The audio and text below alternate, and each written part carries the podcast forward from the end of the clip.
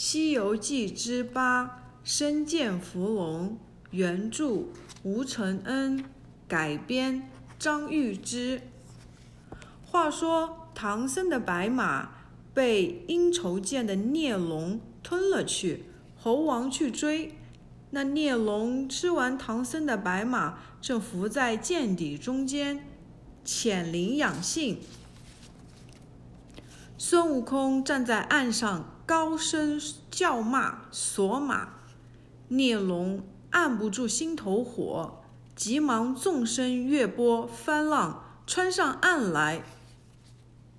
孙悟空一见孽龙出来了，便大声叫喊：“还我马来！”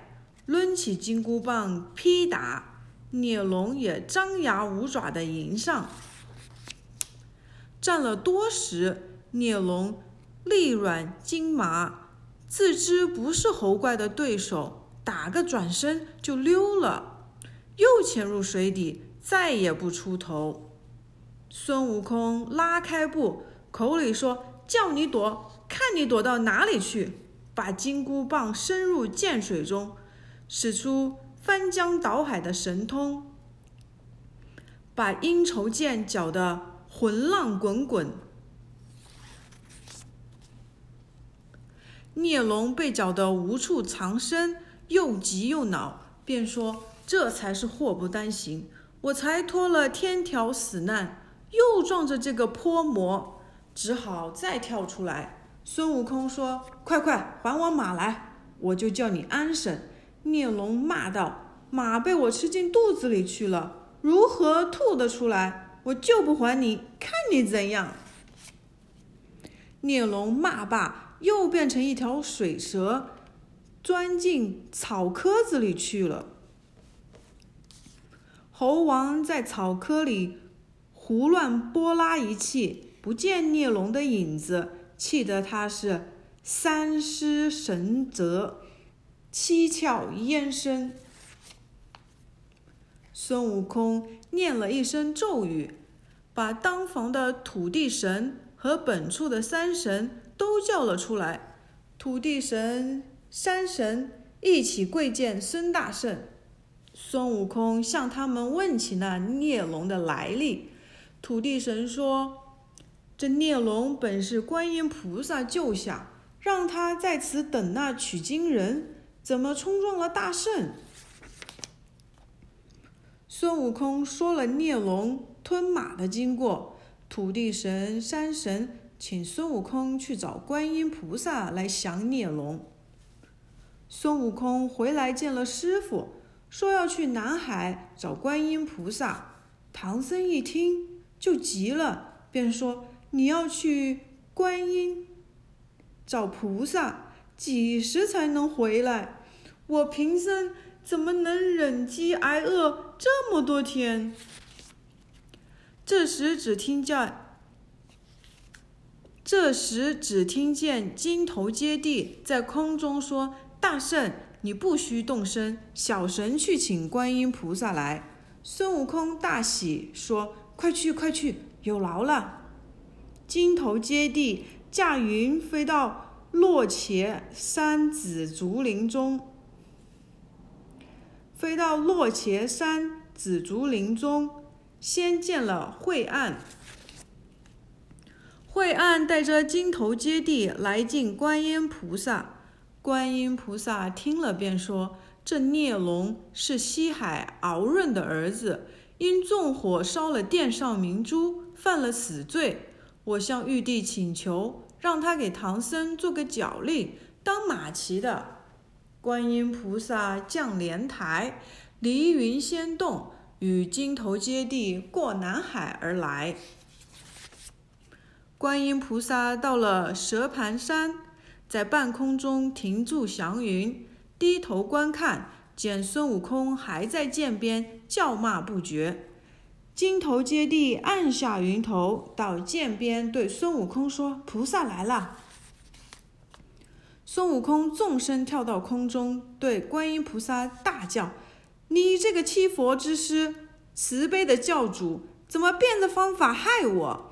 原来孙悟空知道紧箍咒是观音菩萨传的法，一直要找观音菩萨算账。观音菩萨呵斥道：“说你个大胆泼猴，不说谢我活命之恩，倒来跟我嚷叫！不如此拘着你，再闯出祸来，有谁能管？有了这个紧箍咒，你才肯入我余家之门呢。”孙悟空这才没话说，又不服气地说：“这也罢了，算我老孙倒霉。你怎么又把那个有罪的孽龙送到此处成精？这是纵二人作歹，太不善也。”观音菩萨微微一笑：“这条孽龙是我奉告玉帝才讨来的，要为取经人做个脚力。你想，唐僧那匹白马？”怎能走千山万水？须是有这匹龙马，才能上西天取经。孙悟空说：“像他这样怕老孙，钱躲起来怎么办？”观音菩萨叫过金头接地，低声吩咐了几句。金头接地也来到涧边，大叫：“玉龙三太子，你出来吧！南海观音菩萨在此。”金头接地连叫了三遍，只见那烈龙翻波跳浪，跃出水来。猎龙变回人身，踏上云头，到空中向观音菩萨礼拜道：“蒙菩萨救我性命，一直在此等候那取经人，却不见半个音讯。”观音菩萨指着孙悟空说：“这就是那取经人的大徒弟。”玉龙三太子说：“这是我的对头，这两天打骂厉害，吓得我都不敢出来了。”孙悟空瘪嘴说：“有眼不识泰山。”玉龙三太子争辩说：“你一见面又骂又打，从来就没有说过取经二字。”孙悟空又说：“你也没有问我的姓名，我怎么会说取取经之事呢？”观音菩萨见两个人又要争吵起来，连忙喝住。观音菩萨对孙悟空说：“前面还有要归顺的人，你只要先说‘取经’二字，不用劳心，也免了麻烦。”孙悟空听了，心中高兴，便走上前去，拍了拍玉玉龙三太子，说：“俺老孙是天生的倔脾气，别跟我计较。”玉龙三太子自然也不生气了。观音菩萨上前摘掉玉龙三太子脖子上的明珠。观音菩萨又拿起柳枝，在手中的净瓶里沾了点甘露，洒在玉龙三太子的身上。观音菩萨又吹口仙气，喝声变，玉龙三太子立马变成了一匹白马，和原来那匹马一样的毛色。观音菩萨吩咐白马说：“你需要用心，功成后还你个金身正果。”玉龙三太子因是马身，口中衔着一根横骨，不能说话，便连连点头。观音菩萨吩咐孙悟空去见师傅。孙悟空扯着观音菩萨的衣衫不放，说：“西方路这么难，又多灾多难。”俺老孙的性命都难保，成什么正果？我不去了。观音菩萨安慰说：“当年你未成人道，尚且静心修行，如今脱了天灾，怎么倒懒惰起来？不必忧烦。假若到了那伤身苦磨之时，我许你叫天天应，叫地地灵。”观音菩萨又说道。如果到了十分难脱的时候，我会亲自来救你。又叫孙悟空近前来，摘下三片杨柳叶儿，贴在孙悟空的脑后。观音菩萨喝声变，那贴在孙悟空脑后的三片叶子立刻变成三根救命毫毛。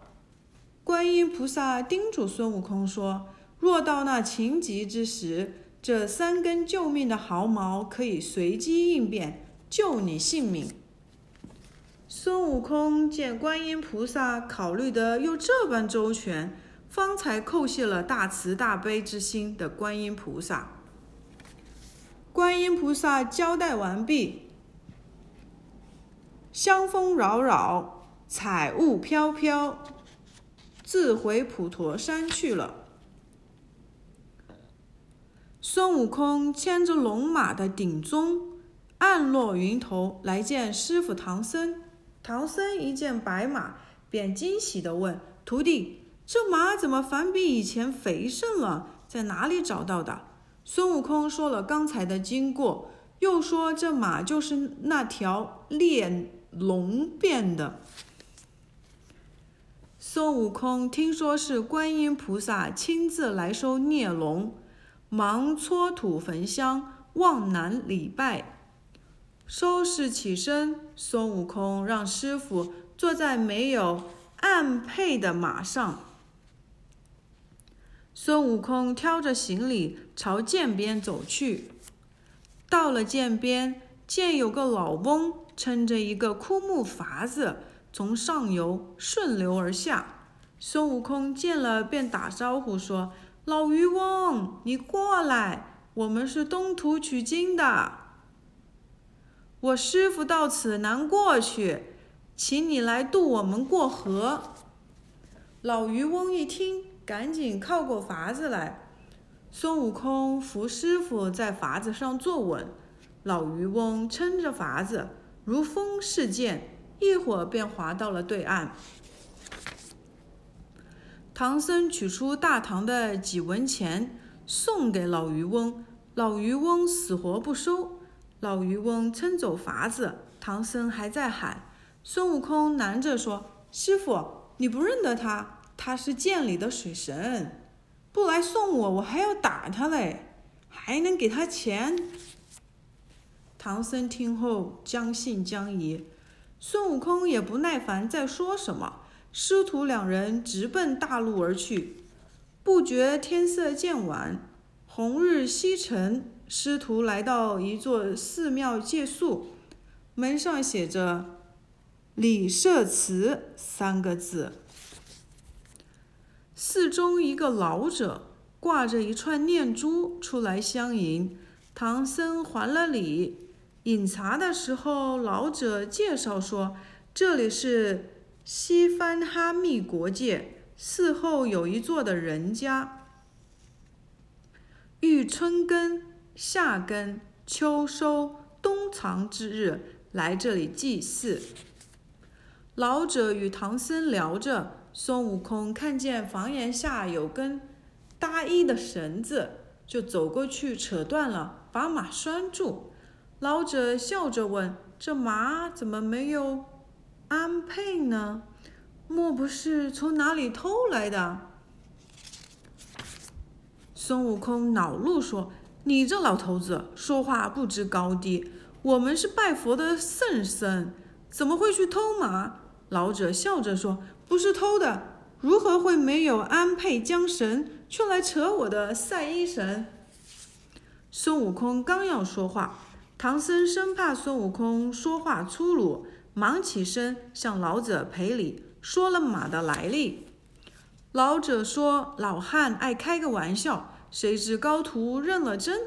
我这里倒有一副好鞍辔，是我心爱之物。菩萨尚且救护神龙，俺老汉愿送与你，万望笑纳。”唐僧感谢不已。老者又吩咐童子备了晚饭。次日一早，师徒动身去出门。孙悟空对师傅说：“师傅，那老头答应送我们鞍辔，问他要不要饶了他。”话音刚落，老者拿着鞍辔、缰绳等马上用的一套东西出来见唐僧。唐僧欢欢喜喜接受了，让孙悟空给马带上，看看行不行。孙悟空一件件拿起来，果然都是宝物一般，放在马上，就像比量着做的一般。孙悟空高兴不已。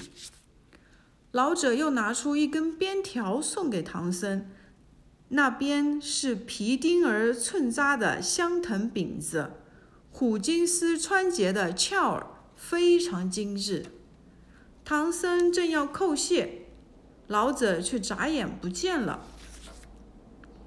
再回头看里，寺祠也无影无踪，只剩下一片光地。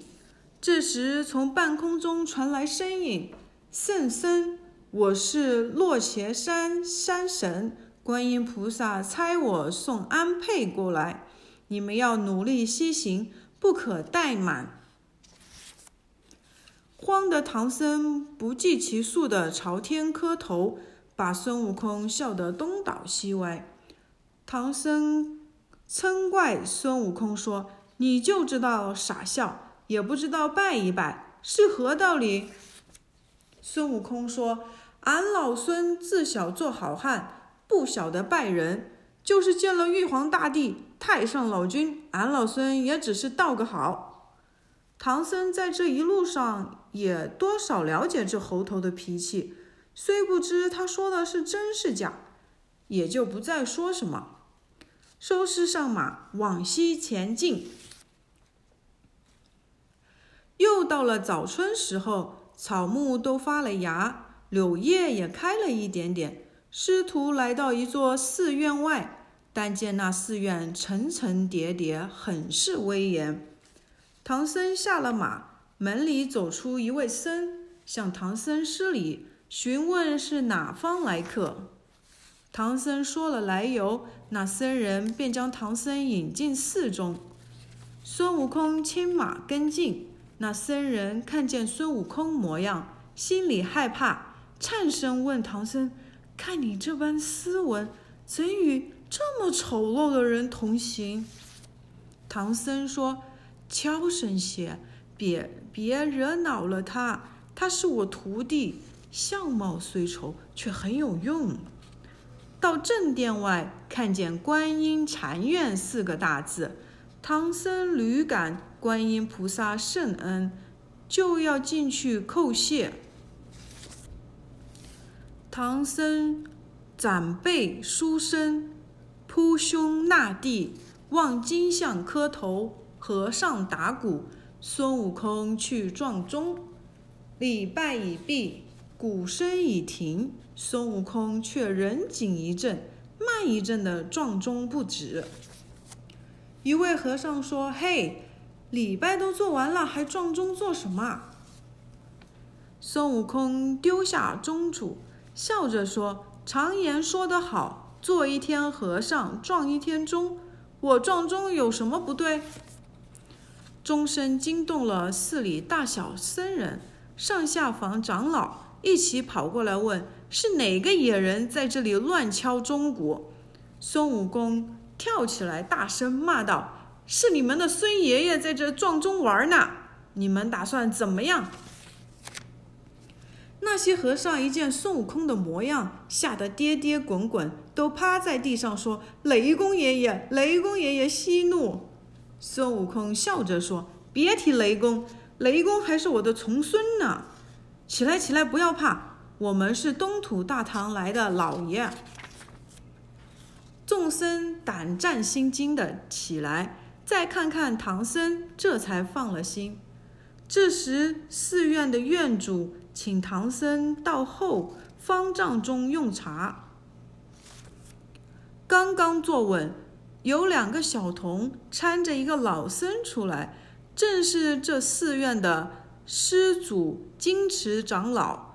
究竟这施主引出一桩什么奇事？请听下集。